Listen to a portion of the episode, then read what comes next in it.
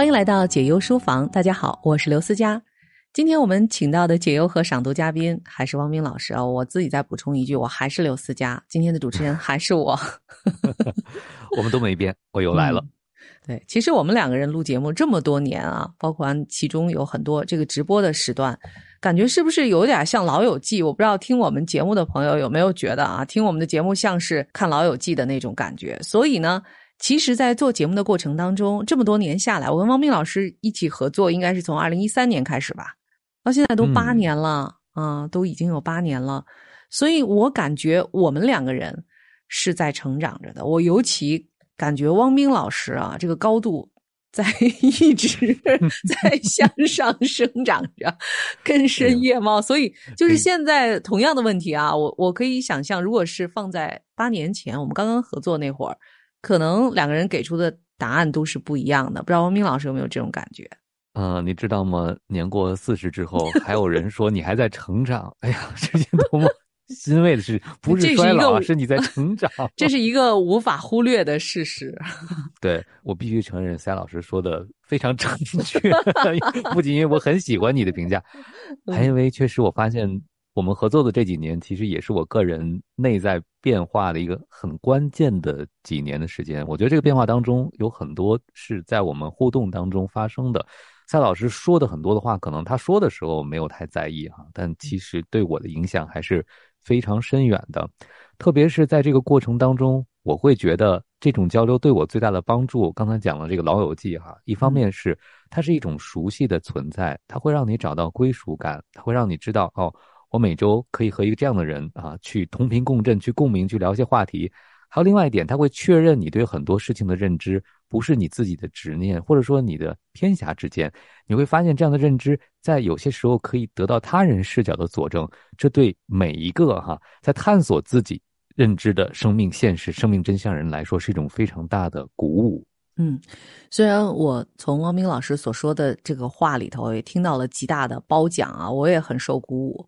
但是我觉得我是一个特别诚实的人，这几乎是我最大的 优点。我是觉得在这些年当中，因为这个是共识性啊，我其实并不觉得一定是因为我们的沟通，或者说是我说了一些什么样的话啊，可能互相这个促进，因为这是一个。就是正好是在我们做节目的同一时段发生的一件事儿，所以我想这对所有的听友，我们节目的这些听友，包括对于我作为一个节目的主持人来说，这都是受益极大的啊！等于我们并没有怎么努力啊，就收获了一位不断在。成长本身就已经很茁壮，然后还在不断 成长的这样一个嘉宾，我觉得简直是赚翻了，而且在稿费啊不增反降的情况下，所以我在想，就是是否同样的这种成长和变化，在八年的时间当中，也在我们的听友的生活当中发生着呢？就是每一个人，嗯，不管你身边有没有这么一个每天可以去对话的一个伙伴啊，有没有？周边的、周遭的反应，或者是你对你自己的观察，让你能够更加的了解自己，也让你更加确认自己是一个什么样的人，自己正在走在怎样的道路上。我觉得，其实这些对每一个人的生活来说，应该都是非常重要的吧。来，王斌老师，你来表一下态，我说是不是？对每一个人来说，其实这应该都是非常重要的吧。对，其实我想，过去的八年，刚才赛一说哈，不说我都没有仔细想过，究竟过去了多长时间？因为觉得时间过得非常的快。更重要的是，我想我们如果在节目里，我们自己能够体验到这种成长、改变，甚至某种时候瞬间是我觉得很巨大的一个蜕变的话，那也是向所有正在收听我们节目的朋友们证明，人生是经常有各种各样意想不到的可能性的。虽然这些可能性的发生并不完全取决于我们自己的努力，它可能就像我们在经历命运一样，但是确实你要保持一个开放的心态，而不是简单的说这些事情我见过，我知道了，我明白了。我记得前两天看一本书的时候，有人说了一句话，说的特别好。他说：“我们都习惯用自己已经有的知识来解释我们在世界上看到的那些不理解的现象，但殊不知反复解释的结果只会把世界变成我们想的样子啊！当然不是真正的世界变成我们想的样子，而是头脑中的世界变成我们想的样子，而离世界真正的样子越来越远。”对，所以最重要的，你知道吗？就是你知道自己不知道吗？你知道，其实这个世界是有很多未知的，你愿意去这样迎向那个未知，而不是要把它纳入所谓各个已知的框架当中吗？我觉得这是非常重要的。只有你知道你不知道啊，这个世界有很多是未知的，才有可能有成长的空间。其实，同样的话也要说给我们今天的题主，因为他才三十岁而已啊，他距离四十岁，嗯，至少还有十年的时间。所以我在想，你过早的把自己纳入一个框架或者一个体系，或者贴上各种各样的标签儿，其实对你个人的这种生活，对你对幸福的体验，哪怕是实现你生活当中的那个小目标啊，就找到一个伴侣，都不是一个有益的方法。来看看他的来信吧，在十月三十号的时候，我们收到的。我现在三十岁了，未婚，父母几乎每天都在催婚。他们只是想你找个差不多的人结婚生子就好，并不在乎你是否真正的幸福。至少在他们给我的感受是如此。前段时间家里介绍了一个相亲对象，我并不喜欢，没有心动。我也明确向父母表达了我的想法。但他们会觉得大家都知根知底，男生也不错，没什么好挑的，就他了。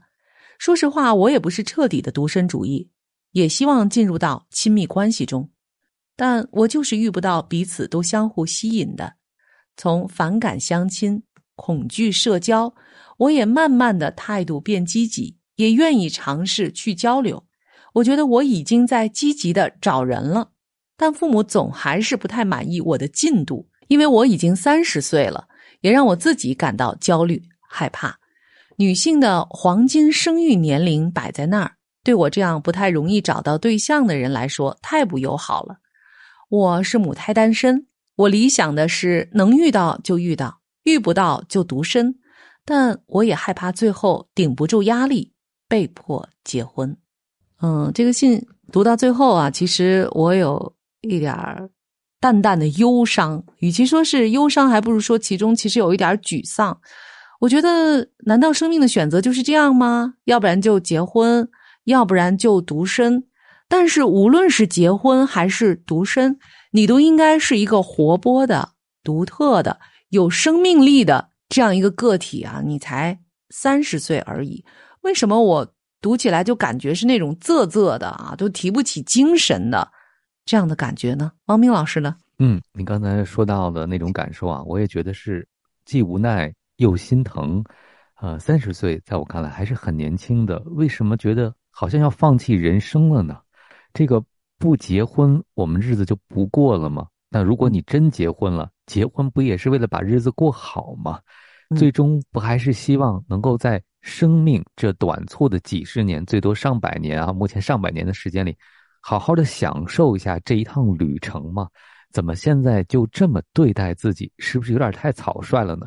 你的父母催促你，我估计啊，发心也是觉得你结了婚就会幸福。但你是否能幸福，不光取决于是否结婚，还取决于你是如何对待自己的。比如说，现在你觉得幸福吗？在生活中什么时刻你能感觉到幸福的时间或者幸福的瞬间呢？这封信当中，我看到了题主在努力的。想活成大家期待的样子，当然自己也说了啊，不是一个彻底的独身主义者。但是进入亲密关系意味着什么？积极找人又和幸福有什么关系？我觉得有的时候，当你行动起来的时候啊，也需要保持一个清醒的觉察，就是你的行动可能是手段，但最终你要达成什么目的？你又要去哪里呢？对，你要去哪儿？你是谁？而且你现在的这个能量为什么总是？感觉就是在没电的边缘啊！我读你的整封信都是这样的感觉，好像你的头脑当中充满了各式各样的概念，但是关于你这个人，到底性格是什么样的，喜欢什么样的东西啊？平时用什么来消遣？在工作之余，你最爱的事情又是什么？你会把时间花在哪儿？这些在来信当中全都没有，一无所知。对我们来说。所以这是我们非常好奇的事情。我不知道你是否也会非常好奇，我自己到底是一个什么样的人呢？我热爱什么呢？因为说到伴侣这件事情，其实我们是要携手去看人生的风景的，要找一个和我们有共同兴趣爱好的人，这样我们才在生活当中可能常常会看向同一个方向，或者是选择同样的这个道路。同一个目的地的这样一个道路去走，但如果你自己都不清楚刚才我们所问的这些问题的话，你又如何去找到这个同路人呢？这可能确实是很难很难的。我觉得最让我担心的是啊，就算是前三十年有点稀里糊涂的去过，但是三十年对一个人来说啊，三十而立嘛，你总该让自己打起精神来去生活。因为当我们说活着真好的时候。到底它好在哪儿？每天你有没有什么精彩有趣的发现？就只是日复一日的这样去过吗？我觉得这个才是最让我觉得揪心、最应该着急的事儿。但对你来说，只是担心女性的黄金生育年龄吗？你真的认为自己有自由的选择权吗？虽然你说啊，遇得上就遇，遇不上就独身，但我明明感觉他的生活当中是非常的被动的。问问王斌老师。我不知道题主是如何理解亲密关系的啊，又是如何理解独身主义的？这只是生活的方式，但生活的本质可能并不会发生改变，那就是我们都是本质的独身主义者，我们都要面对自己的人生，这是没有人代替和改变的。你对结婚是什么样的期望呢？父母可能是觉得结婚会让你生活变得幸福啊，但你对婚姻的理解又是什么？我觉得，如果你想把结婚当做所有生命难题的。一揽子的解决方案就是终极解决方案。我找一个人，然后我在生育年龄的黄金窗口期生育了子女，那人生至少就变得和大家一样了，是不是？我的体会也会和大家一样的啊？但是可能很多人的体会并不完全是幸福，至少是五味杂陈。而对你来讲，你更喜欢自己的生活是什么味道呢？我有一个假设，就是我们这位题主因为是母胎单身嘛，所以他对亲密关系的很多设想并不是基于实践。而是基于可能是别人的样子，或者自己读到的文学作品，或者是父母给自己灌输的概念。如果你只是基于这种概念就积极的找人，而且找的还是相亲的对象，是想要结婚的对象，你不觉得这个挑战有点大，或者说不确定性，或者说压力有点大吗？嗯。所以，其实并不是说你是不是积极的去沟通、去交流啊，或者是你积极的去找人，用你自己来信当中的这个话来说，而是你应该积极的去活出自己，让别人能够看到你是谁。这样呢，那个和你有共同的兴趣爱好，有可能会成为同路人的，或者是队友的那个人，他才会发现你。而同时，如果你也能够看到他的话，那这样才有可能啊，两个人会达成一段不错的关系。话说回来，假如你们各自都能够活出自己啊，我觉得是不是牵手都没有关系。一个人其实就像刚才汪冰老师所说的，我们的生命归根结底就是一个人。在生命当中那些最重要的事情上啊，你别以为有谁能够帮你，这是梭罗说的啊，原话我记不住了，大意就是这样。就是在所有重要的事情上，其实你你就是一个人，你都是一个人。所以接下来也要送给你若非此刻。更待何时？这本书中的内容，对自己诚实是了解自己的唯一方法。真正的幸福应该来自不再盲目与他人比较。每个人的生命都如此不同，先得到不代表会一直幸福。说到底，幸福的感受是极其私人化的，也没有领先与否的测评标准。每个人都可能在某个人生阶段收获属于自己的成功，也极有可能在下一个路口与挑战不期而遇。这就是生命的功课。把一些特定节点看作至关重要的赛点，意味着我们把自己独特的人生看成与他人的比赛，而这只会白白浪费我们的时间和精力。因为比赛是不存在的，竞争的幻象。往往源于我们对于人生命运的肤浅认识，因此，我们需要时时回到自己的内心，如此，才不会忽略真正的需要。对于写信的这位诚实的姑娘来说，现阶段的他大概认为，有了高薪工作和白马王子，就意味着万事大吉。这当然不是真相，命运的机理也从不会如此简单。不过，这些艳羡甚至嫉妒的背后。到底投射出了我们怎样的内心渴望？我们能不能以建设性的方法来进行情绪的转化和自我救赎呢？我们不一定需要同样的东西，但是我们应该去主动寻找能够带给我们同样美好感受的东西，那些能够唤起我们生命热情的东西。进行这样的探索，正是诚实对待自己的奖励，因为内在的转化必然随之发生。这可能意味着放弃不健康的人际关系或者不喜欢的工作，也可能意味着我们的决定得不到周遭人的支持。但这更加意味着我们即将走上真正属于自己的道路。我们会看到独特的风景，感受成长的喜悦，过上心安理得的日子。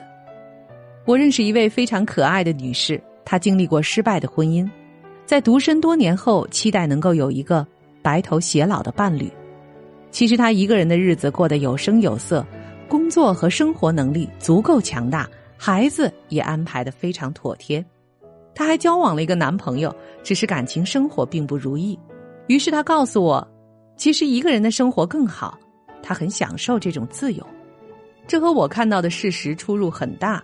于是我忍不住严肃的问：“你到底是觉得这个男人不理想，还是觉得全天下男人都不理想？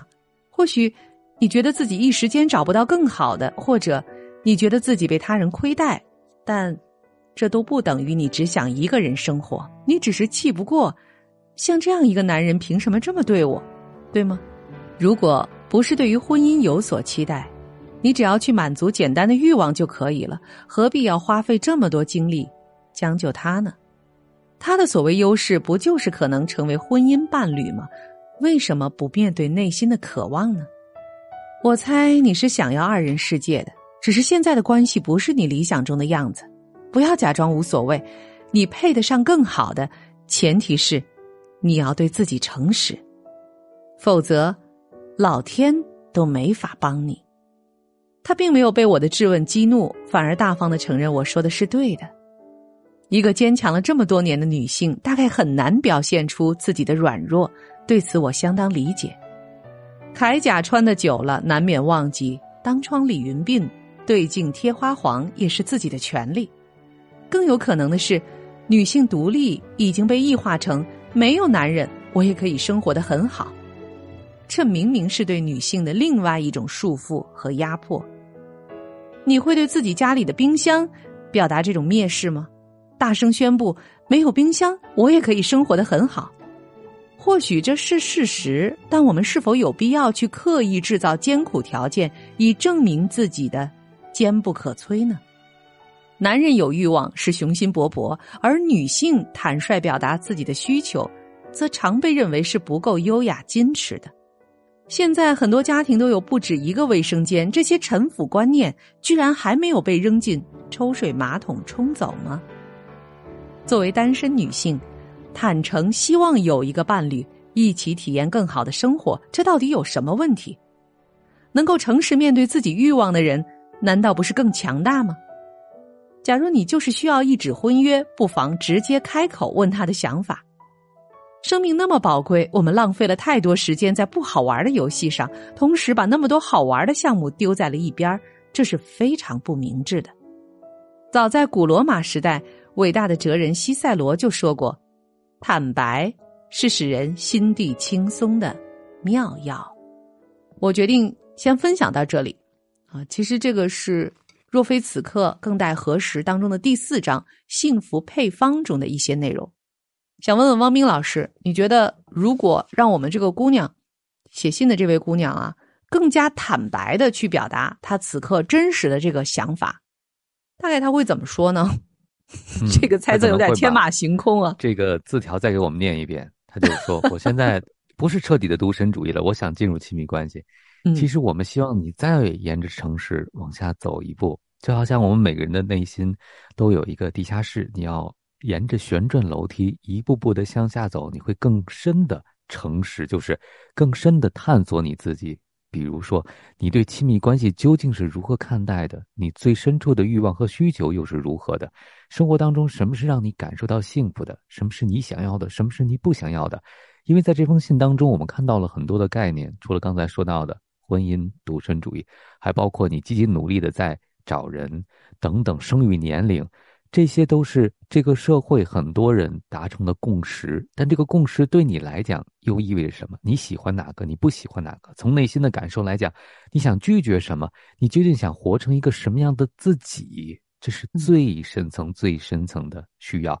当然，我们每个人都想活成最像自己那个样子，但是身在社会当中，可能没有办法完全实现。但是你想为自己争取到哪里？你愿意承担什么？你又愿意付出哪些代价？你最后说到的就是我的理想，就是能遇到就遇到，遇不到就独身等等。其实无论刚才我们说到的任何一种选择，都是服务于你心底最深的需要的。所以，我们说到的诚实，是希望这位题主能够再往下走一些，离自己心底的声音更近一些，而不是简单活在别人所介绍的现成的幸福配方当中。对，其实我觉得，如果换一个方式来看待生活的话啊，就如果真的把生活。当成一个游乐园或者是一场秘密的冒险的话啊，即便是相亲这件事儿本身，也可以变成我们以前说的这个人类学的田野调查。对这个姑娘来说，这可能也算是一种，因为她三十岁一直是母胎单身嘛，这也算是呃和异性加深了解和沟通的一种方法。就是前提是你要非常的坦诚啊，比如你可以去问问别人，在他们的眼中，你是一个怎样的人，你。也可以用来验证一下你是否真正表达出了真实的自己呢？还有就是你真的爱自己吗？你真的对自己很好吗？啊，因为一方面你说你理想的是怎样的，另一方面又一个劲儿的在内心有一个倒计时的一个报警器啊，就是说女性的黄金生育年龄在哪儿？你只是担心自己的身体在将来没有办法在黄金年龄生出一个黄金宝宝。而已吗？你在现在，如果像你所说的身体也是长时间处于一种亚健康的状态，你就一点都不关心如何把自己的身体调试好，不仅仅是作为一个生育工具吗？我觉得这些问题啊，可能你都没有好好的去问过自己，就当一个程序一样植入了自己的脑袋当中。但是从现在从此刻你听到我们的节目开始，我希望你要好好的在自己的内心当中去寻找答案。首先，你要作为一个对自己感兴趣的人，好好的去探索一下自己的内心世界。我相信，如果你这样做了，一定会在其中找到宝藏。我觉得上半时段我已经说了挺多了，我其实挺为这个姑娘揪心的。但是呢，有好多话呢，她是一个从来没有谈过恋爱的姑娘，我又不想把这个话说的太深太重啊，好像她自己就会觉得这件事本身就让她很焦虑了。我说多了以后，让她会觉得。更恐惧了，但她现在怎样才能好好的去打开自己，不背负任何的压力呢？嗯，其实刚才在我们之前的分析里啊，我觉得赛老师说到了一个重点，是我想再强调给这位题主的。重要的不是活成什么样子，而是活出什么感受。那活成什么样子呢？是给别人看的，当然我们自己也在乎。那活出什么感受？那是真真正正是为了自己。就像你到三十岁了哈，你一直都是没有谈过恋爱。这是因为什么呢？呃，当然，信的篇幅原因，你也没告诉我们，你也没有必要告诉我们，只要你自己清楚就好了。如果你到三十岁都没有谈过恋爱，所以亲密关系对你来讲是一个真正的必需品吗？还是说你看到别人认为亲密关系好，你也觉得这是一个可选项？当然都可以啊。我觉得人应该对生命中的可能性抱有开放的心态，但是你同时要问问自己，在三十年的人生当中，你对自己有多少了解？你觉得在人生当中，我们刚才问过了哈，你一些幸福的瞬间是什么？包括你有没有有男性的朋友，对吧？因为亲密关系实际上比朋友的难度要增加了很多很多。你是如何交朋友的？你对人际关系的基本期待又是怎么样的？我前一段呢看到了一段话，这段话呢就是说，那些没有进入过长久亲密关系的人，对亲密关系经常抱有的幻觉是什么？有一位朋友啊，他在一个稳定的亲密关系中已经很长时间了。他就说：“他说很多人都觉得找到一个配偶，找到一个恋人，就好像这个人能够让你变得完整，能够治愈你，或者让你的生活变得更容易，让一切都变得更美好。但实际，当你找到这个人的时候，你会发现你依然会拥有同样的身体、同样的工作、同样的教育背景、同样的原生家庭，而且不仅如此，你还将。”为这段亲密关系贡献什么？因为每个人进入关系都要有所贡献的，所以我不知道题主，你觉得你打算为你的亲密关系贡献什么？我这样说不是吓唬你啊，我只是想说，我们每个人进入亲密关系之前，想要知道自己是谁，这是第一个要回答的问题。原因就是，你都不知道自己是谁，你如何在亲密关系当中找到自己的位置呢？是啊，而且我刚才借着王斌老师所说的那些问题啊，我也有一个困惑，嗯。你在后来的相亲当中说，一直没有遇到喜欢和心动的男生啊，所以相亲这件事儿没有成功过。那么三十岁你一直就没有恋爱过？难道这三十年当中啊，都一直没有让你喜欢和心动的男生吗？如果一直是这样的话啊，那我就觉得这是一个概率性的问题，就可能在未来你所认为的从三十岁到女性的黄金生育年龄这短短的几年当中，你。遇到一个让你心动和喜欢的男性，就符合你内心当中理想标准的男性，他的可能性到底有多大？因为毕竟过去三十年你都没有遇到过吗？那如果是曾经遇到过的话，那又为什么并没有开始恋爱呢？是你一直很被动吗？你曾经向对方表达过好感吗？有那些引起过你内心的悸动和喜悦的，让你小鹿乱撞的那样的男生吗？因为我们都知道啊。在这个情窦初开、春心萌动的时候，应该每个人都曾经经历过这样的时刻。在那些时刻，想要去表现的更好，想要去表达自己，想和对方去建立某种关系，并且更多的去关注对方，这都是在生命当中一个自然而然的阶段。但是你现在只说自己母胎单身，并没有说，即使是发生在你内心世界的一些情感的经历，到底是有或者是没有。所以呢，这一些也都是你需要去问问。自己的这个问题，另外还有一点呢，就是我想替那个被你担心着啊，希望他能早点在黄金生育年龄被生出来，被欢迎到这个世间的这个孩子，我觉得也挺替他啊 担心的。仅仅是因为倒计时所剩的时间不多了，就是妈妈在黄金生育年龄剩下的时间不多了，所以我就要被生下来，来到这个世界上。我觉得这样对那个宝宝有点不公平啊！他在未来的家庭会不会被父亲和母亲真正的欢迎呢？他的爸爸妈妈会非常的善待他吗？啊，是不是也会对他有很多这样或者那样的要求，以至于这种年龄的焦虑啊，或者是对未来的一些生活目标的焦虑会代际传递呢？嗯，可能有些问题应该想的，这个姑娘从来没有想过，而有些地方呢，她又却给自己设置了很多的限制。王明老师觉得最后要给他留个什么家庭作业吗？嗯，我希望他完成一个以前我们留过的作业，就是写出自己的五个优点，最少写五个，写的越多越好。我希望你好好观察一下你自己，你觉得自己什么是你认为的闪光点和优点？同时，这个作业还有另外一项，就是你认为别人会看到你的哪些优点？他们是通过什么知道的？就是别人眼中的你，你觉得又是一个什么样子？不管是你自己的反躬自省。还是说从别人的眼中去照镜子，我们都希望你能通过更多的维度了解你自己，因为我相信你的生命力不是被你没有的这些东西阻碍了，恰恰相反，它是被你有的很多概念压抑住了，是被你从别人那看到的很多关于生活的标准框架限制住了，而你真的需要解放你自己的生命力，真正的亲密关系也是在两个有生命力的人中发生的。是啊，如果真的是像嗯你的家长所说的，都知根知底，男的也不错啊，女的也不差，没什么好挑的，就他了，完了就把这个宝宝迎接到世间来，啊，那会是什么样的一个世界呢？在未来，不知道啊，由你自己来回答这个问题好吗？那会是你所期待的一个世界吗？如果你是这个宝宝的话，你会希望生活在这样一个家庭和世界当中吗？好啦，这里就是解忧书房，感谢各位的收听和陪伴，感谢汪斌老师，我是刘思佳，过一会儿还有好书慢读，一会儿见。解忧书房，听见万物，疗愈忧伤。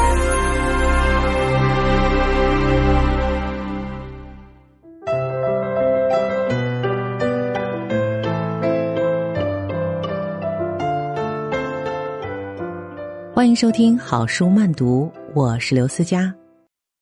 今天为您读出的是《若非此刻，更待何时》。本书由人民东方出版传媒东方出版社出版，作者刘思佳。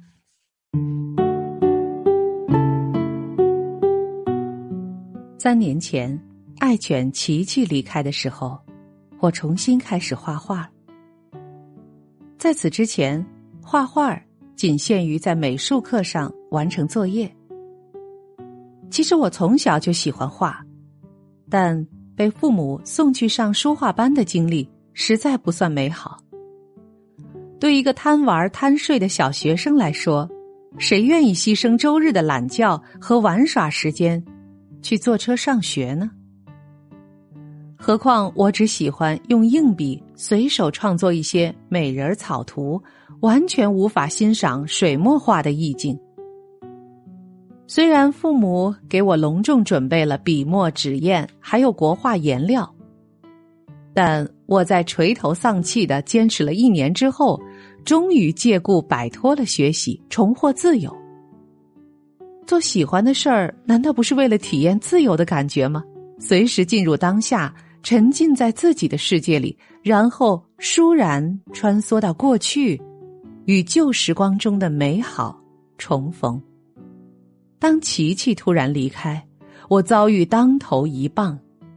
小王子的玫瑰花被连根拔起，釜底抽薪，我的内心世界坍塌半边。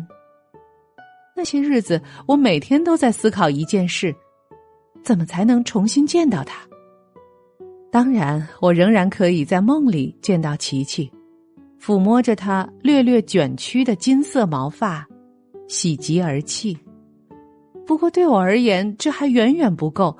那么多个美好的午后和傍晚，我们曾一起在庭院里吹风、晒太阳、细嗅花香。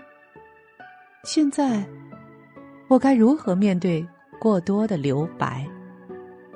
翻看照片和视频，不足以让我回到拍照的那个温暖瞬间。于是我拿起笔，一笔一笔的勾勒出琪琪的样子。当那双温柔的褐色眼睛重新出现在纸上时，我能感觉到那个活泼智慧的灵魂，那就是琪琪。我们仍然在一起。忽然理解了神笔马良的故事。虽然我只是个喜欢用绘画来体验的普通爱好者，但我相信绘画者的感受是相通的。所以，马良画里的动物。植物并没有真的走出来活起来，但画笔确实可以连接过去和现在，甚至能够穿越生命与死亡的界限，让绘画的人和赏画的人都能进入画中的神秘时空，带来另外一个维度的体验。当你专注于手中的笔和描绘的灵魂，一直画下去。那些逝去的生命，就会在画中重生，而你的每个笔触都是在和他的灵魂对话。马良哪里是有什么神奇的画笔？他有的大概只是极度的专念，又或者每个全神贯注的绘者手中都握着神笔。整个春天，我似乎一直在画。候机时画，在飞机上画，在酒店里画，在家里也画。每当想念琪琪，我就拿出随身的铅笔和本子画出来，边流眼泪边画。当然，也有些时候，我只单纯的想喝一杯威士忌。那时候，我还没有接触过动物沟通，而绘画。就是我和琪琪保持联络和对话的方式，绘画也是自我治愈的方式，不需要和谁分享。我相信我的痛苦无人能够体会，也不需要分享治愈的进程，更不需要遵照某个时间表。只有拿起画笔，接纳一切，接纳情绪，然后开启个人的疗愈之旅。我也并不关心是否有成长紧随其后，我只想支撑自己走过最煎熬的日子。绘画是一种冥想，能帮助你更快进入另外一个时空。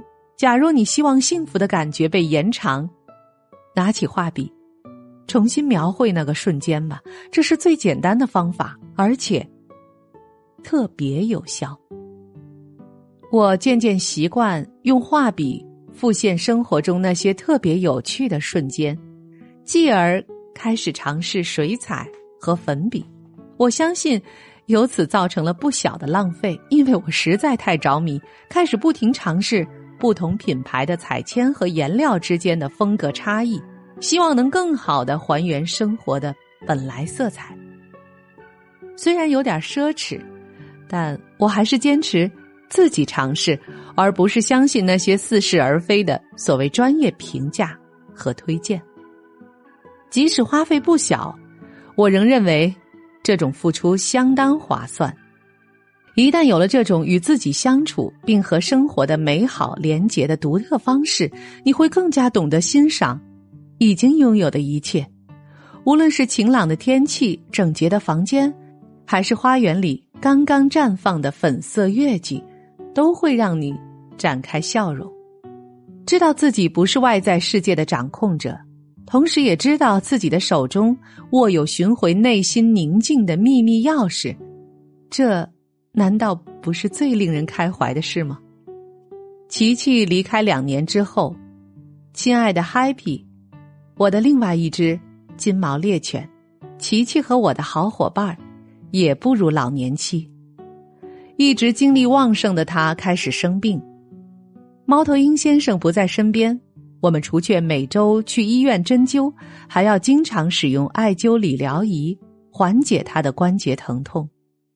给 Happy 理疗的时候，我就坐在他的旁边，打开灯，画画。至于画中人物，就是正在接受理疗的长公主，Happy。画画让陪伴变得更美好。我在他身边，随时关注他的状态，同时完成自己的创作。照顾老年体弱的狗狗，需要花费大量时间，于是我尽量减少工作，松开所谓必须做的重要之事对自己的束缚。让自己真正在乎的人事物成为每一天的主题，做对的事情，而不是刚好摆在面前的事情。这点我一直都清楚。别人眼中庸长无奇的陪伴，在我看来比金子更宝贵，因为她是我亲爱的 Happy 小妞啊！我要专注于我想达成的幸福，因为知道在一起的时光不是无限量漫长。就会更加满足于每一刻的微小喜悦。现在，Happy 往生也一年有余了。回头看看那些北风在窗外凛冽呼啸，而我们在室内彼此陪伴的时光，无比温暖和安宁。在我看来，最美妙之处在于，当我们经历幸福时。我认出那是幸福，并且尽力珍惜，没有被琐事牵绊，偏离了正轨。我们无法改变无常，但总要开始学习，学习无常一直希望教会我们的：尽自己所能享受快乐，珍惜拥有。每一个普通的日子，都是不可复制的。奇迹。